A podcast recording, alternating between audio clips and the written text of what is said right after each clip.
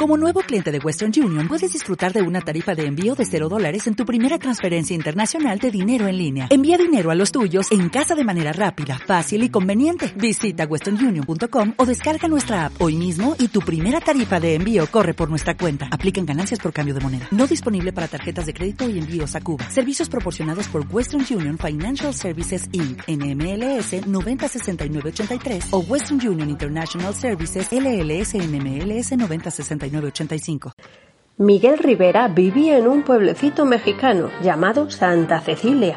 Era un niño de unos 12 años con un gran corazón, un poco tozudo y muy decidido. Miguel tenía una familia que le adoraba, unos padres cariñosos pero estrictos, una abuela un tanto severa y una bisabuela con Alzheimer que comenzaba a olvidarlo todo, pero a la que Miguel adoraba, le llamaba Mamá Coco. Miguel era un niño muy inquieto con una gran pasión, la música. Sin embargo, en su casa estaba prohibida desde que la tatarabuela de Miguel fue abandonada por su marido al irse de gira musical con el famoso cantante y actor de cine Ernesto de la Cruz. Así que, para que no le regañaran, Miguel se escapaba muchas veces hasta una pequeña casita que se había construido en lo alto de un árbol. Allí podía tocar la guitarra y ver películas de su gran ídolo, Ernesto de la Cruz. De hecho, se sabía todas sus canciones y conocía de memoria todas las frases de sus películas. Nunca subestimes el poder de la música. El día de todos los muertos comenzaron a pasar cosas extrañas. Miguel rompió sin querer la foto de su tatarabuela y detrás descubrió que junto a ella posaba alguien que llevaba la guitarra de Ernesto de la Cruz. En la foto solo se veía una mano con la guitarra, pero Miguel sacó una conclusión. Ernesto de la Cruz era su tatarabuelo. ¿Papá es Ernesto de la Cruz? Papá, papá. Emocionado, Miguel decidió continuar con su don innato con la música y presentarse al concurso que esa tarde había en la plaza del pueblo, pero su abuela le descubrió y rompió con furia su guitarra. Miguel, totalmente destrozado, buscó a alguien que le prestara una guitarra, pero no lo consiguió. Disculpe, ¿quiere prestarme su guitarra? Así que decidió ir al mausoleo de su supuesto tatarabuelo, Ernesto de la Cruz, en donde se guardaba su famosa guitarra. Y entonces sucedió algo increíble. Al tomar la guitarra del mausoleo, Miguel atravesó la línea que separa vivos de muertos. Miguel recordó que esa noche los muertos podían salir de su mundo y relacionarse con los vivos, siempre y cuando alguien les recordara. De lo contrario, desaparecerían para siempre. Miguel se encontró con muchos familiares, todos menos su tatarabuela, mamá Imelda, que no podía salir de su mundo porque Miguel retiró sin querer su foto de las ofrendas. ¿Miguel? ¿Miguel? ¿Miguel? Dime de dónde te conozco. Somos tu familia, mijo. Recordó entonces que solo podían salir aquellos a quienes los vivos recuerdan con una foto en un ofertorio.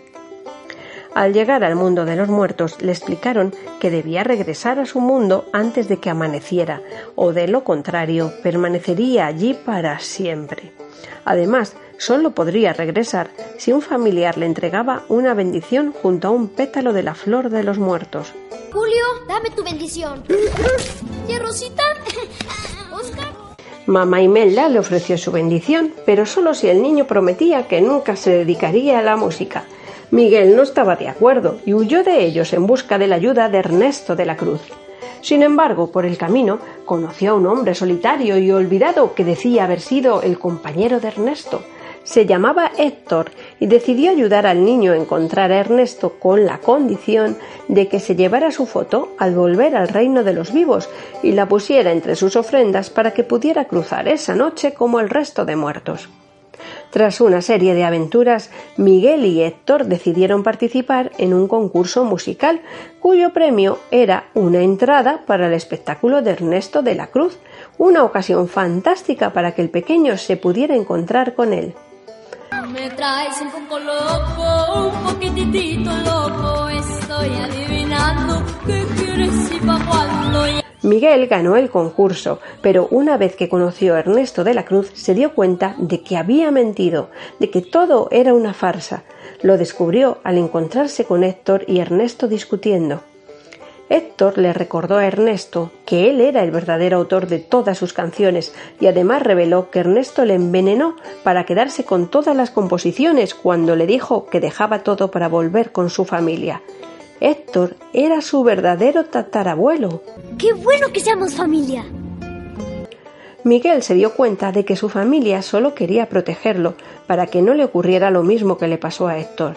Su tatarabuelo, por su parte, le confesó que solo quería regresar esa noche al mundo de los vivos para encontrarse con su hija, mamá Coco, a la que echaba muchísimo de menos y a la que cantaba cada noche para dormir cuando aún era un bebé, una preciosa canción que se llamaba Recuérdame. Recuérdame, aunque tengo que mirar, recuérdame.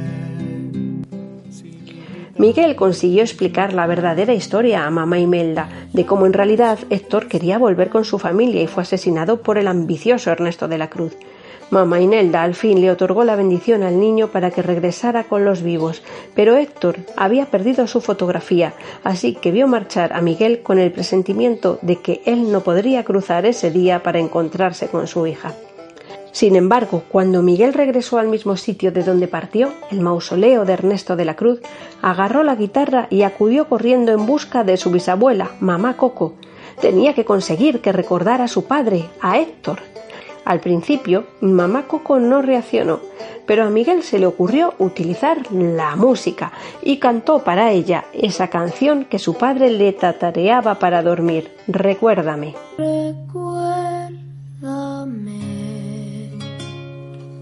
Hoy me tengo que mi amor, recuérdame. No llores, por favor. La música hizo que mamá Coco despertara. De pronto recordó a su padre y entregó a Miguel la parte de la fotografía que faltaba en la ofrenda, la fotografía en donde aparecía Héctor. Él la colocó en la ofrenda para que esa noche Héctor pudiera encontrarse con su hija. Además, mamá Coco les entregó unas cartas de su padre que demostraban el engaño de Ernesto de la Cruz. La familia de Miguel al fin comprendió que era la gran ilusión del niño y le permitieron dedicarse a la música.